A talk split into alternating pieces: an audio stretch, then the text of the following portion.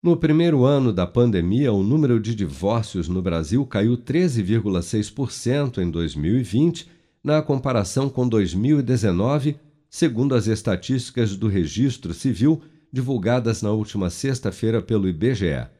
No total, foram pouco mais de 331 mil divórcios no primeiro ano da pandemia, o menor desde 2015, ante mais de 383 mil em 2019. A queda, no entanto, pode não refletir a realidade.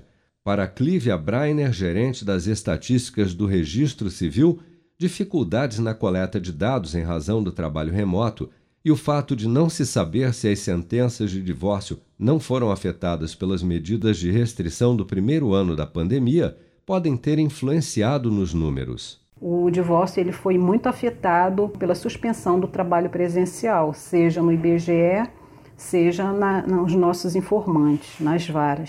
Segundo o levantamento, a idade média dos cônjuges na data do divórcio foi de 40 anos para as mulheres e 43 para os homens em 2020, enquanto o tempo médio de casamento ficou em torno dos 13 anos.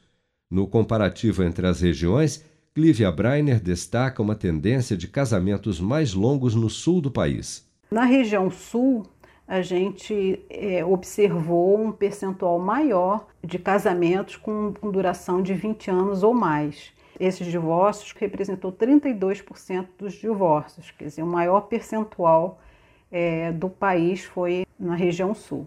Já no norte do país, apenas 22,5% permanecem casados por mais de 20 anos.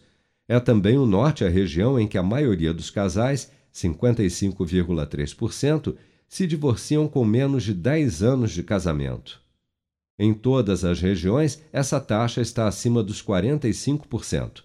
Mas, apesar dos divórcios feitos na Justiça terem registrado uma queda de 17,5%, os divórcios extrajudiciais realizados em cartório tiveram alta de 1,1% no primeiro ano da pandemia. No país, entre os divórcios registrados em 2020, 48,9% tinham apenas filhos menores e 15,4% tinham apenas filhos maiores de 18 anos. Apenas 7,6% tinham filhos nas duas categorias, enquanto 28% dos casais que se divorciaram no primeiro ano da pandemia não tinham filhos. Com produção de Bárbara Couto, de Brasília, Flávio Carpes.